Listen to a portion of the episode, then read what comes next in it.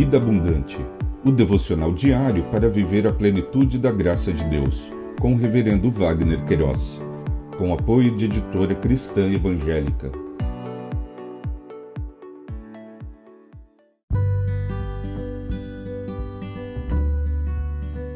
Olá! É um privilégio compartilhar a palavra de Deus. O nosso tema hoje é Adão, a imagem do Criador. Em Gênesis capítulo 1, versos 26 e 27, lemos: E Deus disse: Façamos o ser humano à nossa imagem, conforme a nossa semelhança. Tenha ele domínio sobre os peixes do mar, sobre as aves dos céus, sobre os animais domésticos, sobre toda a terra e sobre todos os animais que rastejam pela terra. Assim Deus criou o ser humano a sua imagem, a imagem de Deus o criou. Homem e mulher os criou. O autor do Pentateuco, nesta porção de texto, registrou esse episódio da vida de Adão, quando foi criado à imagem e semelhança de seu Criador. Em Adão, o Deus Eterno dignificou toda a raça humana.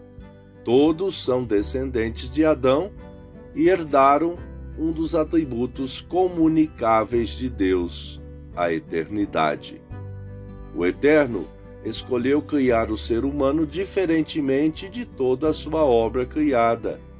Tudo foi feito miraculosamente do nada, sem matéria pré-existente. Tudo veio a existir sob a voz de comando do Altíssimo. Passou a existir, começou a existir.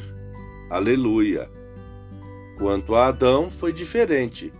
Afirmou: E Deus disse: Façamos o ser humano a nossa imagem, conforme a nossa semelhança. O sopro divino conferiu-lhe vida, passou a ser alma vivente. Também foi-lhe conferido autoridade sobre toda a criação. Tem a ele domínio sobre os peixes do mar, sobre as aves do céu, sobre os animais domésticos, sobre toda a terra e sobre todos os animais que rastejam pela terra. Assim Deus criou o ser humano à sua imagem, a imagem de Deus o criou, homem e mulher os criou. Lições aprendidas. Fomos criados à imagem e semelhança do Deus eterno.